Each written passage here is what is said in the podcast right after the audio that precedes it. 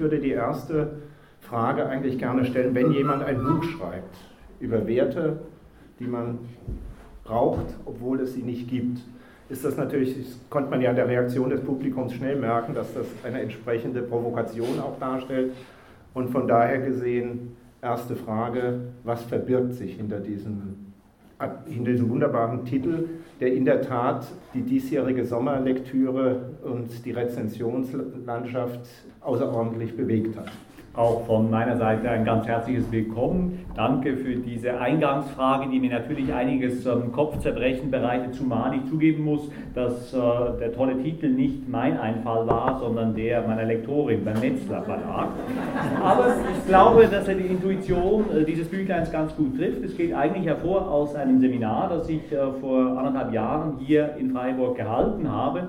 Ein Seminar, das sich der Beschäftigung mit ähm, Wertphilosophien verschrieben hat.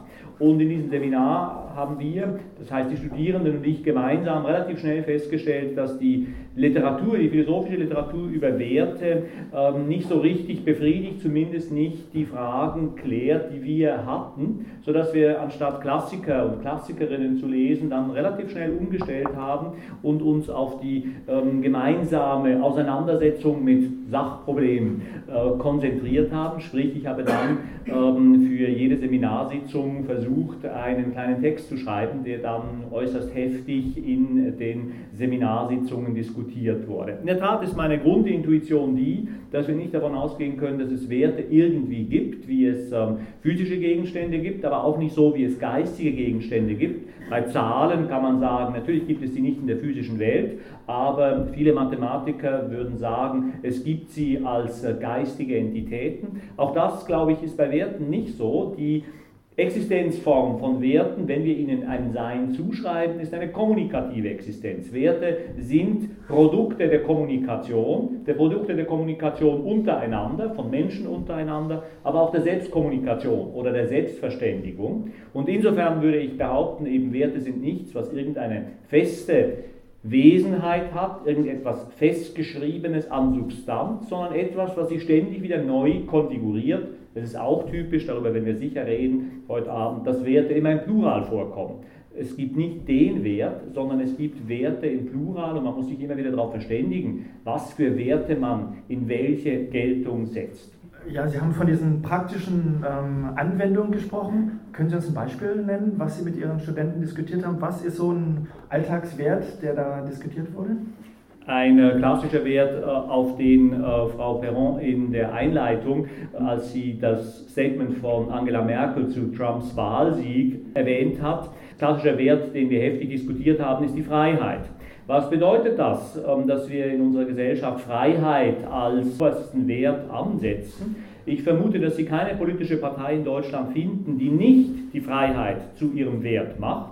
Also Sie werden das ganz links und ganz rechts auf dem politischen Spektrum und erst recht in der Mitte des politischen Spektrums finden. Aber was Freiheit konkret heißt, wie Freiheit konkret ausgestaltet werden soll, wie weit sie gehen darf, und wo sie Grenzen an anderen Werten hat, das muss ständig neu austariert werden. Und wenn Sie dann genauer hingucken, beim Freiheitsgebrauch auf der politischen Skala werden Sie feststellen, dass ähm, der ganz unterschiedlich ist, je nachdem, ob sie sich ganz rechts oder ganz links oder in der Mitte der politischen Skala bewegen. Also die Werte, die scheinbar so konkret sind und die eben unsere Kanzlerin meint, dem künftigen amerikanischen Präsidenten mit auf den Lebensweg geben zu müssen, ähm, die sind, wenn man näher hinguckt, nicht so klar, zumal dann nicht, wenn ich bei der Freiheit bleiben soll, wenn man sie ins Verhältnis zu anderen sogenannten Werten setzt. Wie ist etwa das Verhältnis von Freiheit und Gleichheit?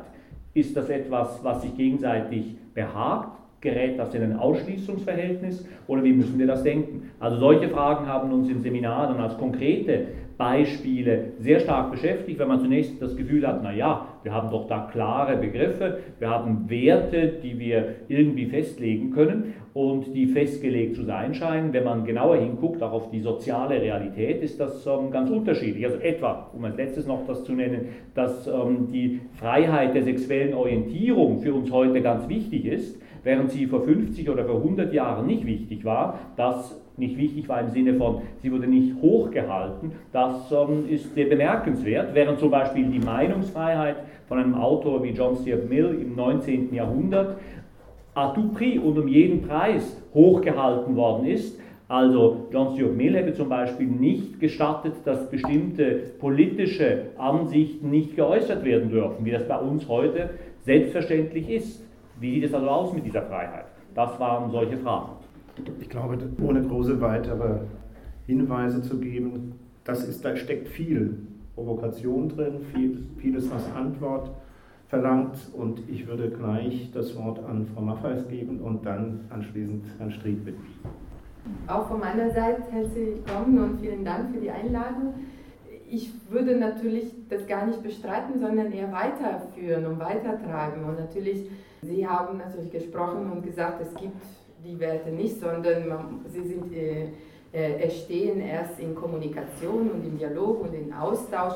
Aber natürlich macht es einen Unterschied, wenn wer diese, also wer spricht eigentlich sich über Werte aus?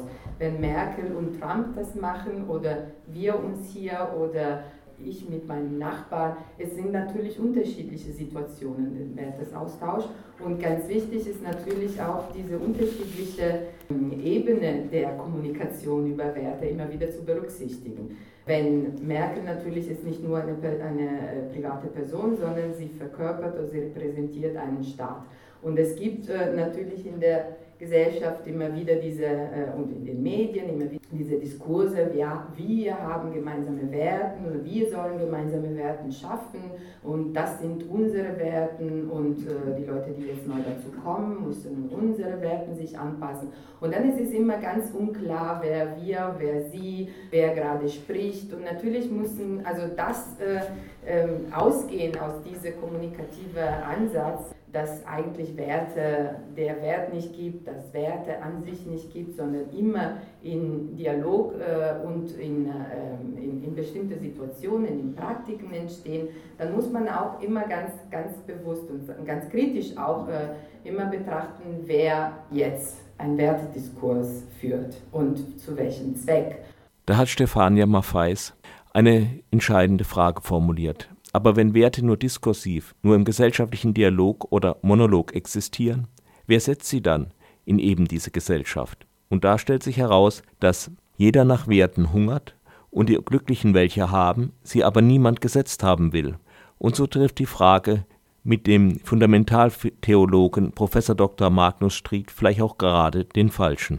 Es ist natürlich auch die Kirche eine Einrichtung, die sehr viele Werte gesetzt hat in ihrer Geschichte und auch dieses Spannungsverhältnis Wert setzen, Werte schaffen, Freiheit, Freiheit erlauben, wie geht man mit Freiheit um, die andere Werte hat, ist natürlich, denke ich, auch für einen Theologen ein spannendes Thema.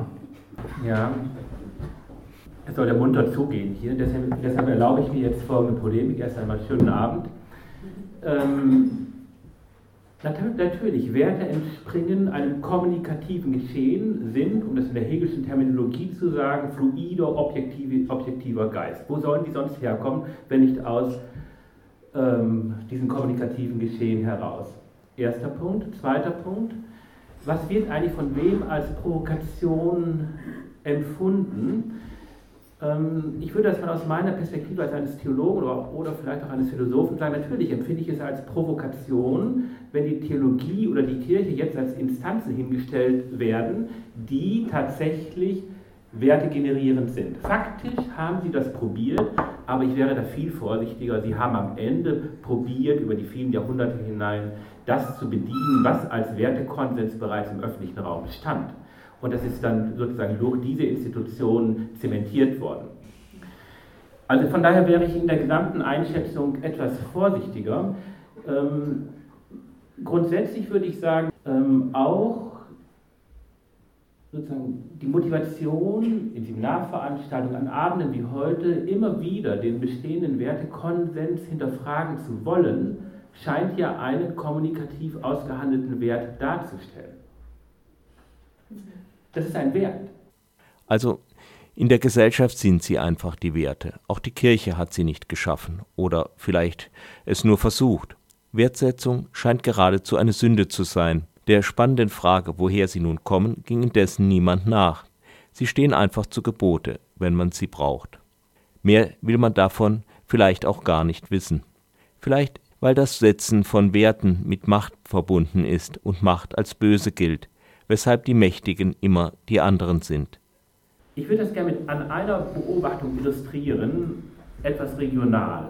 Ich war gestern Abend im SC-Stadion. War nicht schön.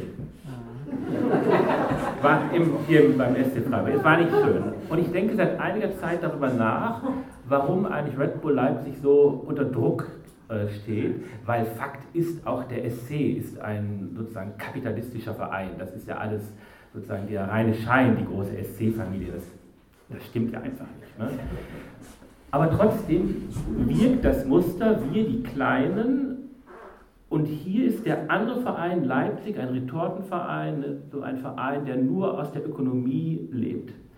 Und gestern Abend habe ich gedacht, ja, da spielt die große Sehnsucht eine, die entscheidende Rolle. Es möge doch etwas anderes sein als immer nur die reine Ökonomie. Dass das Kapital sich durchsetzt.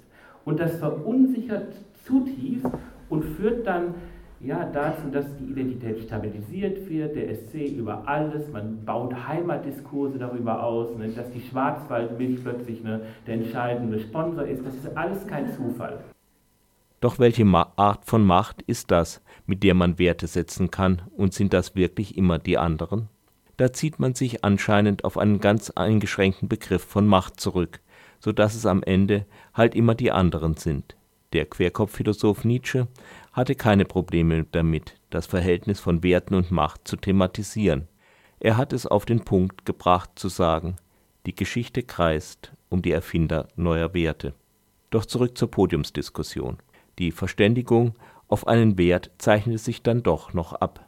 Es geht immer auch darum, dann dieses Fremde, das andere auch aushalten zu können. Das heißt, ich muss im Grunde genommen das andere auch aushalten können. Ich hole es nicht rüber. Ich das geht gar nicht.